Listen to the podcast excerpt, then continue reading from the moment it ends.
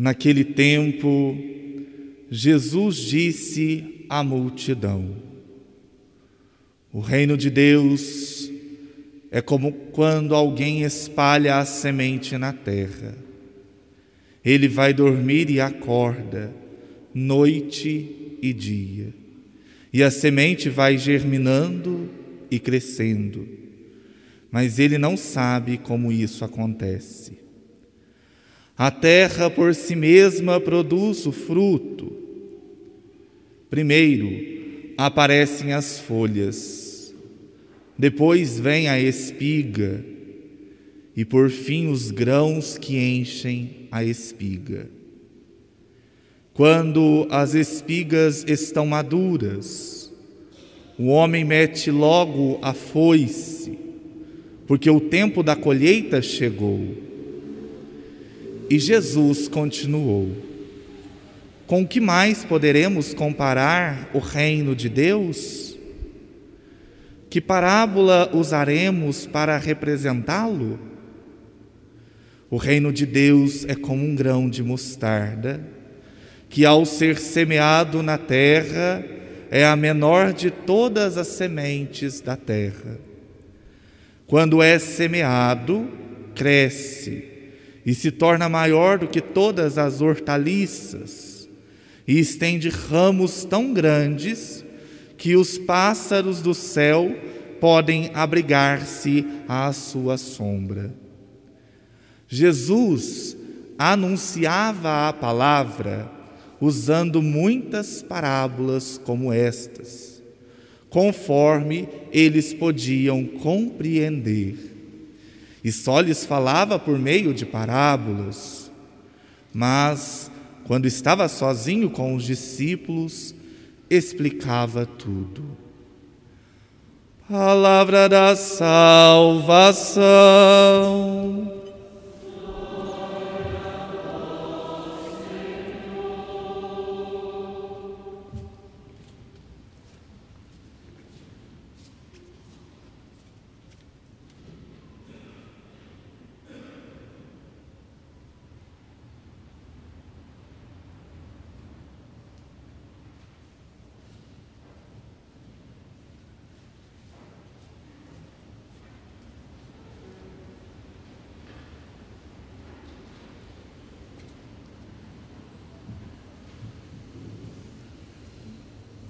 Queridos irmãos sacerdotes, caríssimos fiéis em Cristo, como vos falei, é um dia de grande alegria para nós.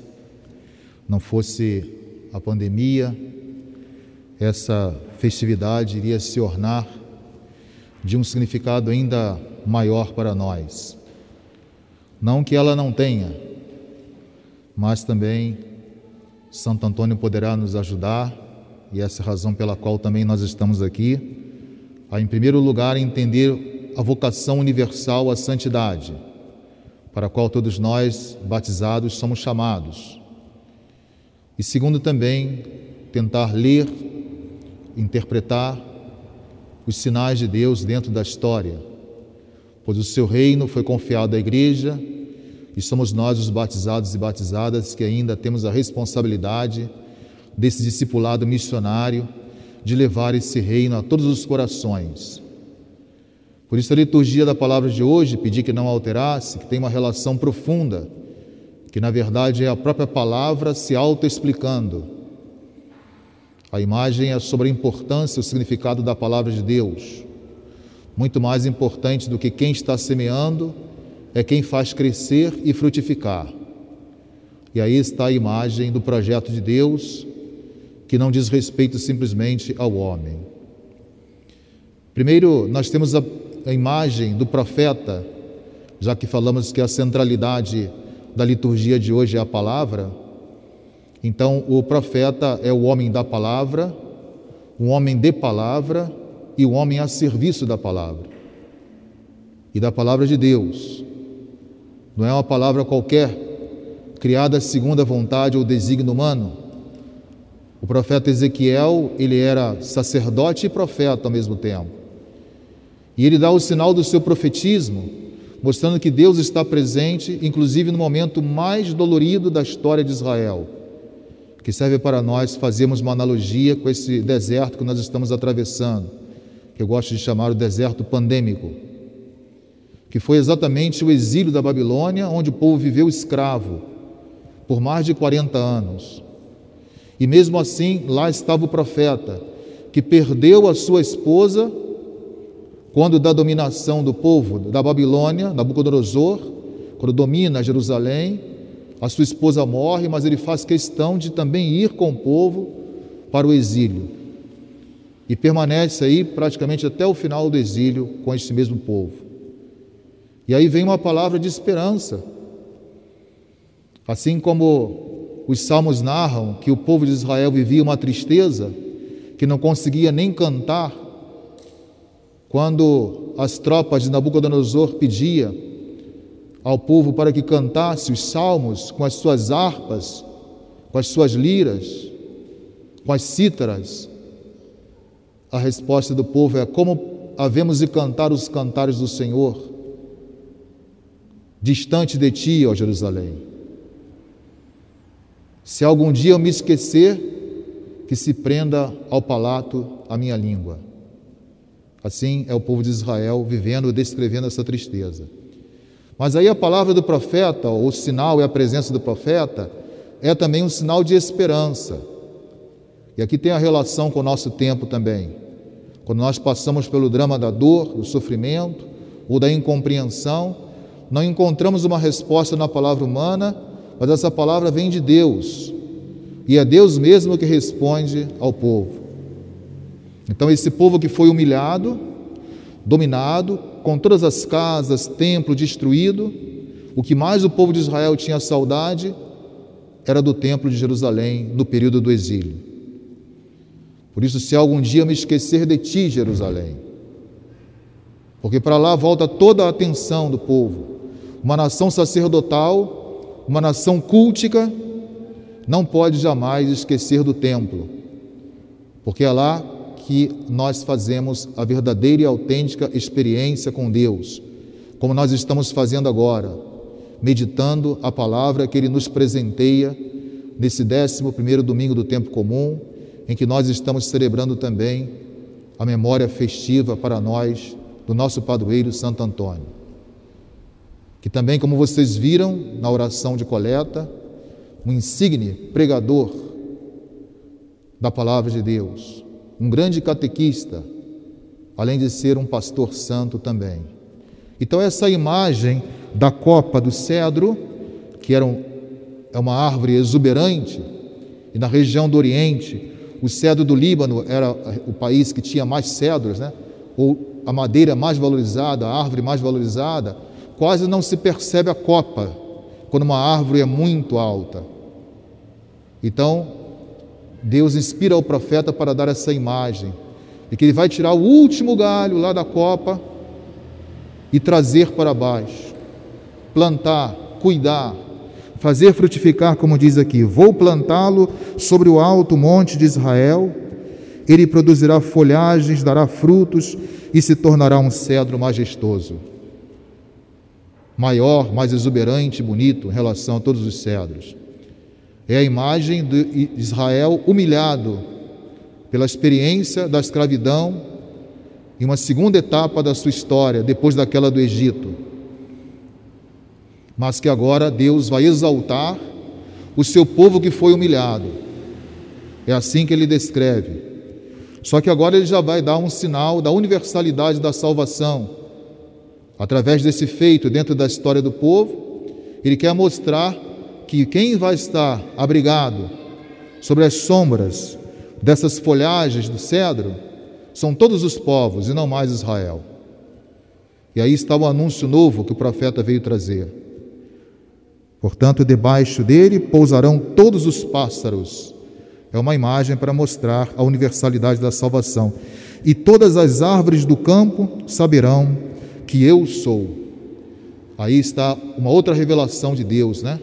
aquilo que ele prometera aos pais, desde Abraão, passando por Isaac, Jacó, José, Moisés, ele está agora concretizando, porque Deus é amor. Aliás, sexta-feira, na solenidade do Sagrado Coração de Jesus, tivemos a oportunidade de lermos também o profeta Oséias, que é exatamente a história de um amor que começa na infância e que vai sendo maturado até o momento do matrimônio entre Deus e o seu povo. Mas há uma infidelidade de uma parte que é do povo, mas Deus permanece o mesmo, ou seja, mostrando que não vai se vingar por conta dessa infidelidade do povo, porque Ele é Deus e não é homem. A Sua palavra é permanente, ela é eterna. Assim é Deus agindo conosco. Se nós faltarmos com amor para com Ele, Ele nunca faltará com seu amor para conosco. Porque a Sua palavra é verdadeira e eterna, é justa. Portanto, voltando o nosso olhar para o Santo Evangelho de hoje, como segundo momento da nossa reflexão homilética desse domingo, e depois passaremos a falar de Santo Antônio propriamente dito. O evangelho de hoje, como vocês observaram, Jesus compara o reino de Deus a uma semente. E aí vai comparar a uma semente que é a semente menor de todas as sementes, que é a semente que é o grão de mostarda, que revelam assim a natureza e a dinâmica do reino de Deus, que já acontece na vida e na missão de Jesus. Assim como aquela copa do cedro imperceptível, o reino de Deus está também entre nós de maneira imperceptível, crescendo, evoluindo, vivendo a sua dinâmica, na pessoa de Jesus, que ainda é rechaçado como filho de Deus. E aí, não aceitando Jesus como sendo filho de Deus, rejeita-se automaticamente, portanto, o próprio Deus. Rejeitando o filho, rejeita-se o Pai. E não se percebe por isso a presença do reino entre nós. O processo do crescimento do reino de Deus, que ainda não é acabado, faço questão de sublinhar aqui, que esse reino ainda é perpetuado na história através da igreja. Então, quando Jesus, antes da sua ascensão, nos dá o id missionário, é isso que ele quer dizer. Ou seja, o reino foi implantado, porém não, não é concluído ainda, acabado. Isso acontecerá no dia e na hora previsto por Deus e tão somente por Ele. O processo é lento, mas vai crescendo, vai crescendo lentamente, mesmo sem a participação do lavrador, como nós observamos. Então, a força e a graça de Deus é que garantem o sucesso da colheita. O sucesso da colheita, que é o sucesso, portanto, da missão. E aqui, como nós estamos numa região bem agrícola, essa imagem é muito propícia. Porque há muitos que semeiam, sabem o tempo da semeadura e sabem, portanto, o tempo da colheita. E você vai dormir esperando esse tempo, esperando o tempo frutuoso. Se aquilo que você semeou não produzir frutos, esta é a maior tristeza para quem semeou. Os frutos não dependem então de quem semeou, é importante destacar nessa imagem. Né? Hoje nós temos várias técnicas agrícolas que fazem com que os agricultores aproveitem o máximo dos grãos semeados. Mas isso diz respeito à ciência. Mas mesmo com a evolução da ciência, no fundo, no fundo, quem é autor da evolução da ciência? Quem deu inteligência ao homem para desenvolver a técnica do plantio? É Deus que está por trás de tudo isso. Quem tornou a terra fértil é Deus que criou todo o universo. Por isso, não podemos ser imperceptíveis a ponto de pensar que tudo vem do homem. Nada disso. O crescimento depende sempre da ação gratuita de Deus. Por isso havia a chamada festa das primícias.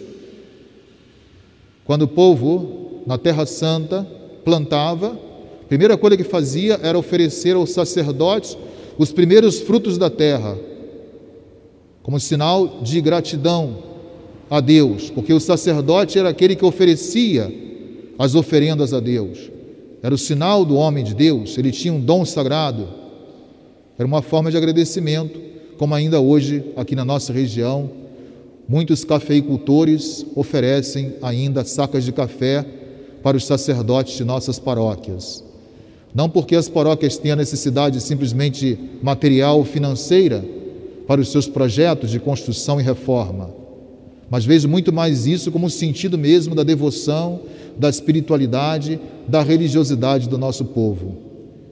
E aí está um gesto bonito, que já está lá no passado do nosso povo de Israel. A semente é pequena, né? Chama muita atenção. O grão de mostarda. Talvez você não tivesse oportunidade, alguns aqui, de ter o grão de mostarda em mãos. Mas uma vez ainda seminarista, no terceiro ano de teologia, quando fui fazer uma viagem com dois padres amigos, eu tive a oportunidade de, ter um punhado de grãos de mostarda. E tão pequeno que é, você não consegue quase que segurar aqueles grãos sem que pelo menos um caia da palma da sua mão. E tão pequenininho que é. Assim, Jesus dá essa imagem para expressar, falar em parábolas e fazer com que, a partir dessa linguagem, essa imagem tão simples, compreendamos a mensagem do reino de Deus.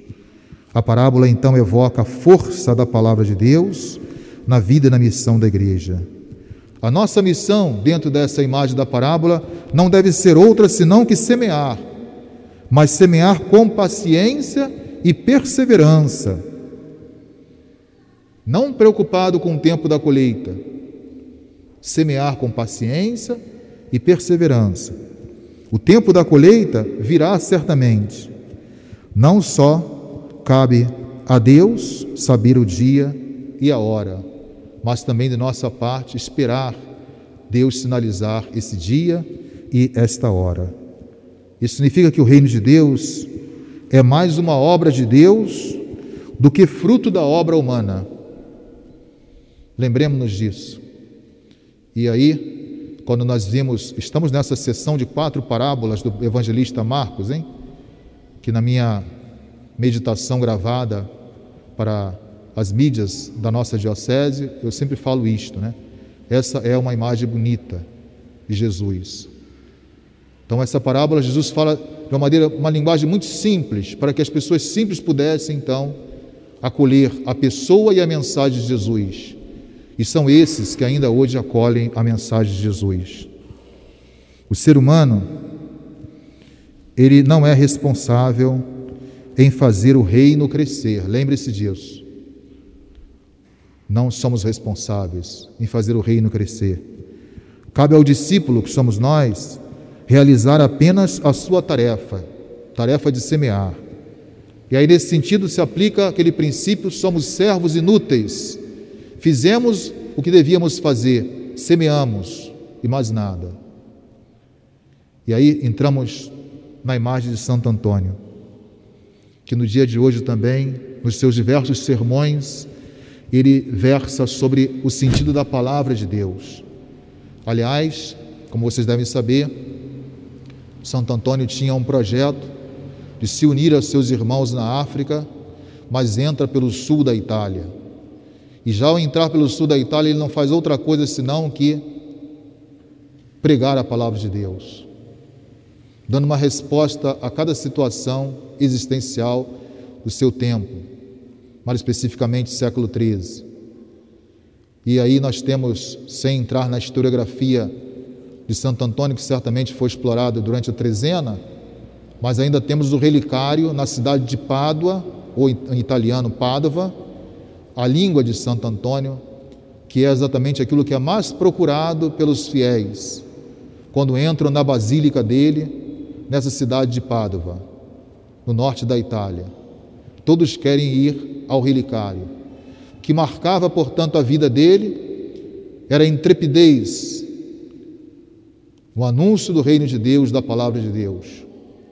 Portanto, era um pastor intrépido a palavra, diz ele, é viva quando são as obras que falam. Por isso vamos falar a relação entre palavra, sacramento, palavra, pão da palavra, o pão da Eucaristia, que Santo Antônio jamais distanciou.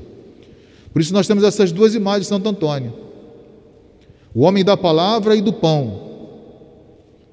Por isso, no final desta missa, iremos benzer os pães para que todos possam levar para casa, como de fato nós fazemos, né?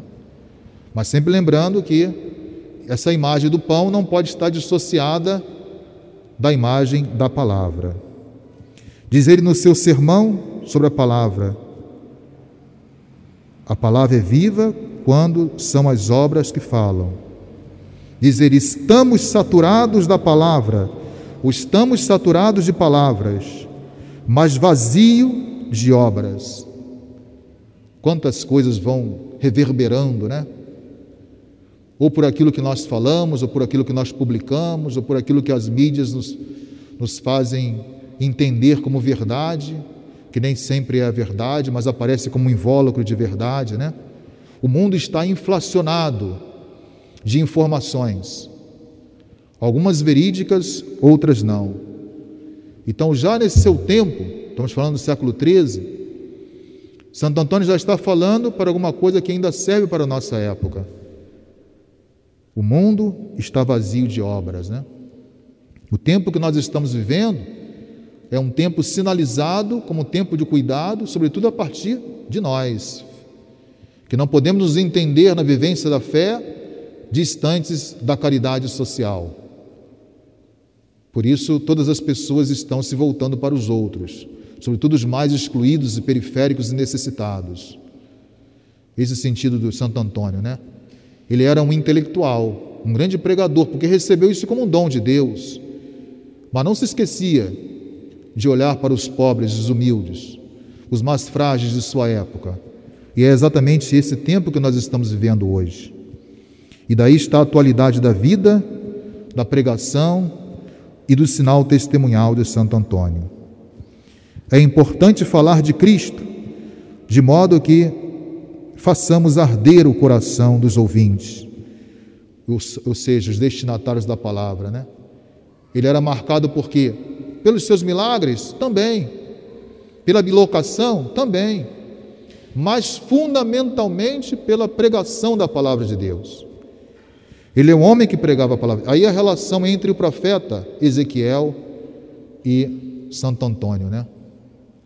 Eram homens a serviço da palavra de Deus, que não falava simplesmente para atrair a atenção ou pela beleza de um discurso formal, racional, lógico. Muito mais do que isso. Aquela experiência dos discípulos de Emaús, Jesus que vai explicando no caminho de Jerusalém para Emaús, aqueles dois discípulos, todo o sentido das Escrituras sagradas, até chegar ao mistério, o seu ápice, ao mistério redentor que é a paixão, morte e a ressurreição. E depois então que eles percebem que era Jesus ressuscitado que estava ali no meio deles, eles vão dizer: Não ardia o nosso coração enquanto ele explicava-nos as Escrituras? Assim é que temos que pregar. E assim é que Santo Antônio pregava. Fazia arder o coração dos seus destinatários. O resto da historiografia dele não importa tanto. Mas era aquele homem que estava a serviço da vontade de Deus, porque não queria ir para a Itália, e faz da Itália o seu cenário de missão, não por vontade dele, mas por obra de Deus. E viu isso como sendo obra de Deus, né? E não perdia a oportunidade de anunciar a palavra de Deus. Ele falava conforme o Espírito Santo lhe ensinava ou segundo a inspiração do Espírito Santo. Por isso ele inflamava os corações dos ouvintes, Santo Antônio.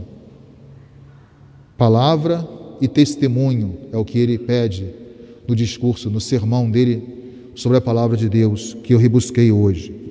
O seu testemunho mais forte, já que estamos falando de palavra e testemunho, era o cuidado com os pobres. Por isso, sempre me lembro que nesse dia eu celebrava na minha região pastoral, quando estava no Rio de Janeiro, na igreja chamada Santo Antônio dos Pobres.